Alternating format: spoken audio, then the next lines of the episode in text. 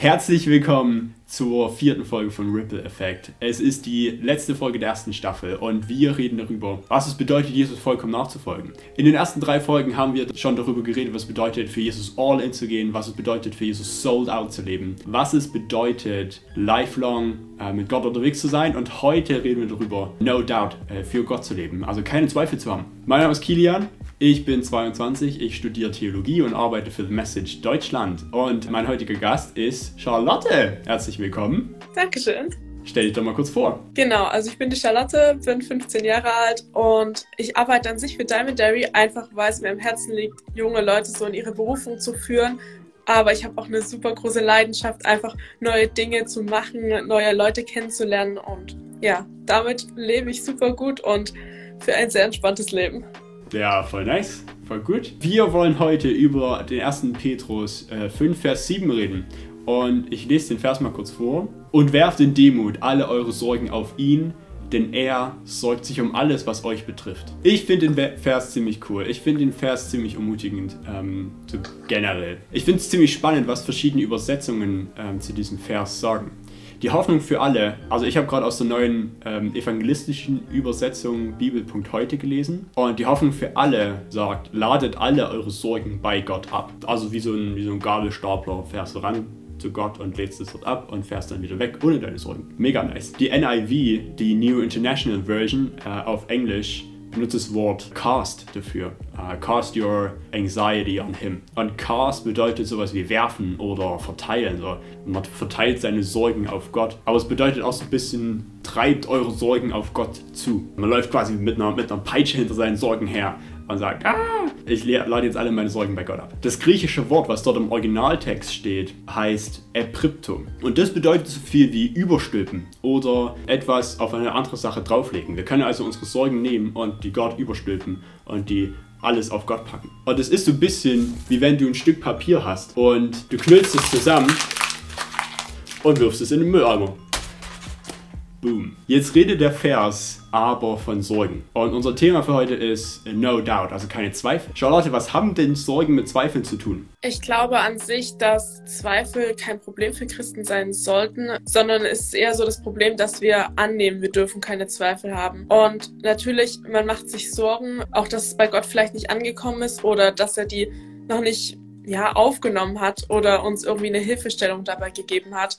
Und dadurch entstehen ja dann Zweifel. Und ich glaube aber, wir sollten mit Zweifeln auf jeden Fall trotzdem immer zu Gott kommen und vor allem auch in Gottes Wort lesen, weil da zeigt er auch, wie er eben ja mit Problemen von anderen umgegangen ist und wie er denen geholfen hat. Und ja, vielleicht sehen wir das einfach nicht, wie Gott uns da hilft, weil uns vielleicht es auch einfach anders vorstellen. Und dadurch sollten wir einfach mehr in Gottes Wort lesen, um das zu verstehen, aber auch um es zu hinterfragen auf jeden Fall. Ja, safe. Ich glaube, Zweifel sind Sorgen um den Wahrheitsgehalt einer Aussage oder einer Situation oder sogar einer ganzen Person. Beispiel, wenn ich mit einem Freund rede oder eine Sache über einen Freund von mir höre oder ja, irgendwie mitbekomme, dass er was sagt, wo, woran ich zweifle oder wo ich mir, wo ich mir Sorgen mache, hey, das ist, das ist irgendwie komisch, das kenne ich nicht so von ihm, was, was meint er jetzt damit, dann zweifle ich daran. Ich mache mir also quasi Sorgen darum, dass was er sagt wirklich die Wahrheit ist und was das, ähm, das der Wahrheit entspricht. Genau. Ja, und ich, ich glaube auch generell, dass die Bibel viel zu groß und viel zu gut ist dafür, dass unsere Zweifel da irgendwas damit anrichten könnten, sondern einfach, dass wir mit den Zweifeln zur Bibel kommen müssen, also zu Gott. Und ich würde sagen, da kommen wir gleich schon zur zweiten Frage. Und zwar, wie sollen wir eigentlich mit unseren Zweifeln umgehen? Wie sagst du oder was sagst du dazu?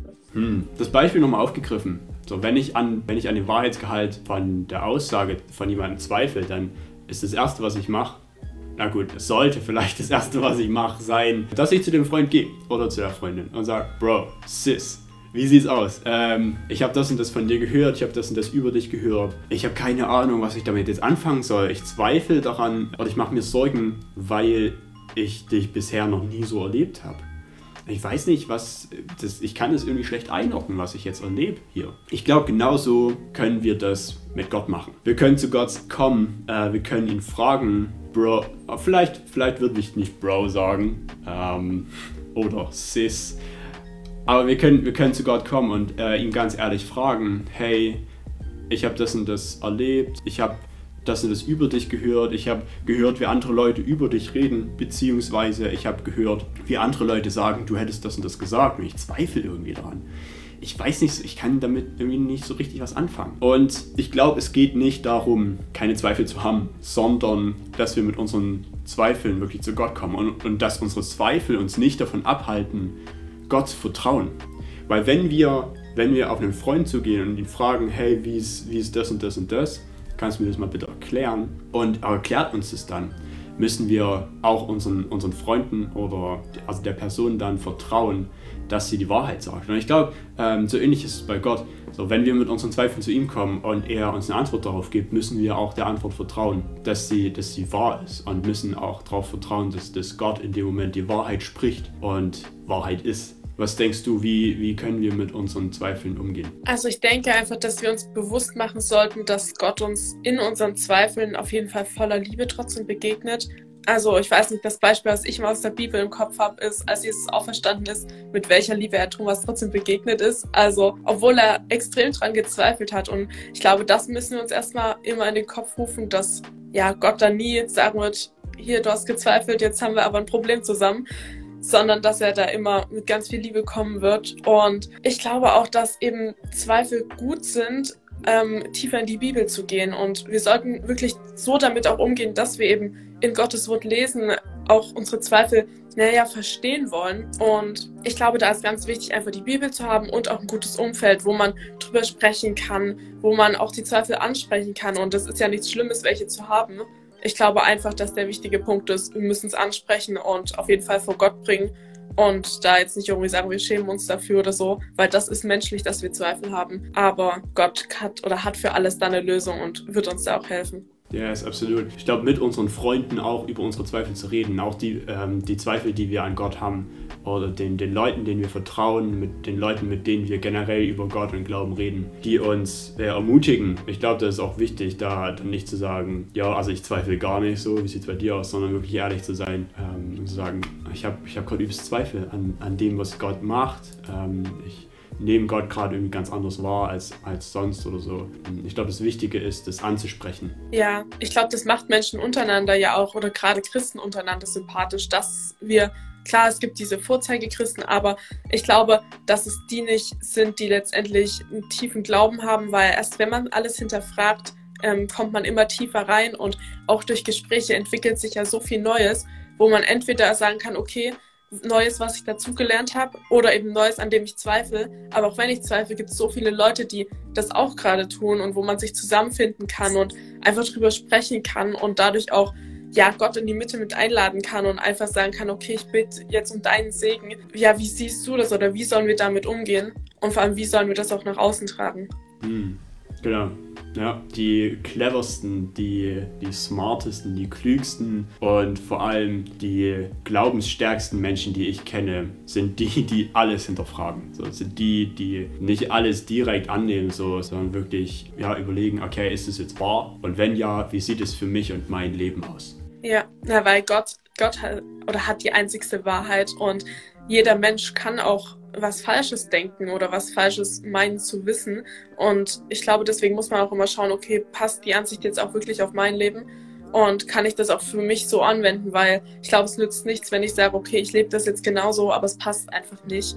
Ja. Und da macht man sich, glaube ich, unnötig einfach fertig. Ja, absolut. Genau, das stimmt. Da hast du recht. Charlotte, eine letzte Frage äh, noch für dich äh, zum Abschluss. Was denkst du, äh, können sich die Zuschauenden jetzt ähm, dann aus der Bibelstelle mitnehmen? Ich glaube, dass man sich generell mitnehmen kann, dass Gott einen unendlich liebt und dass man wirklich jede Sorge bei ihm ablassen kann, egal ob wir jetzt ein großes Problem haben oder einfach so eine Sorge in den Gedanken mittragen. Und dass Gott das aber auch auf seine Art und Weise lösen wird und dass man da weiter auch in der Bibel lesen sollte oder muss, um das zu erfahren, ähm, wie er das löst. Und ich glaube auch, was man sich dadurch mitnehmen kann, dass Sorgen und Zweifel haben, dass das menschlich ist und dass das vielen Christen so geht, wenn nicht sogar, ich würde behaupten, allen.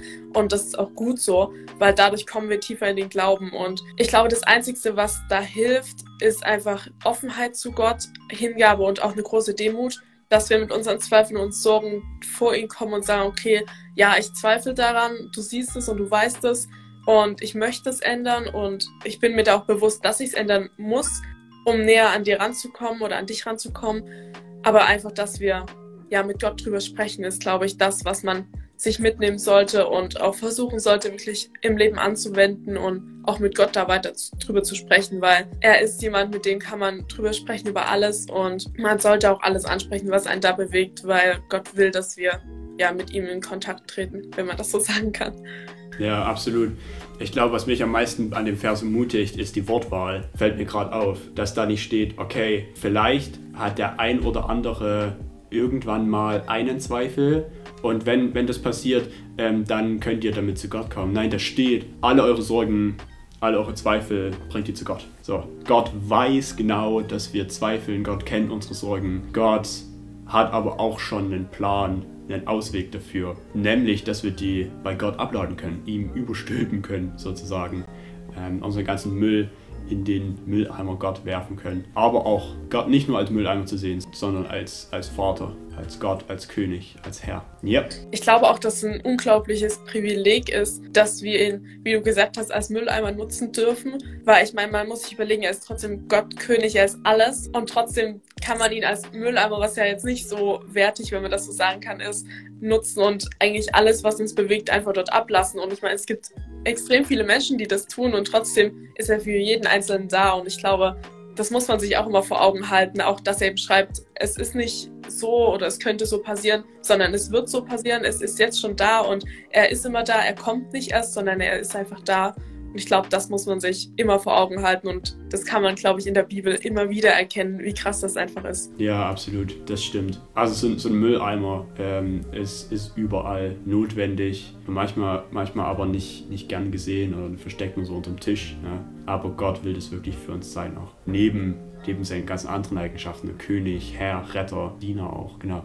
Cool, vielen, vielen Dank, äh, Charlotte, dass, dass du heute dabei warst. Das war die letzte Folge der ersten Staffel von Ripple Effect. Wenn ihr irgendwelche Themenwünsche habt, über die wir reden sollen, dann schreibt die gern in die Kommentare oder schreibt die per DM ähm, und checkt unbedingt die Fragen äh, in den Stories aus. Genau. Charlotte, vielen Dank für deine Zeit. Danke, dass du heute dabei warst. Danke für dein, äh, deine coolen Ideen, deine coolen Gedanken. Wir sehen uns beim nächsten Mal. Macht's gut. Tschüssi. Tschüss.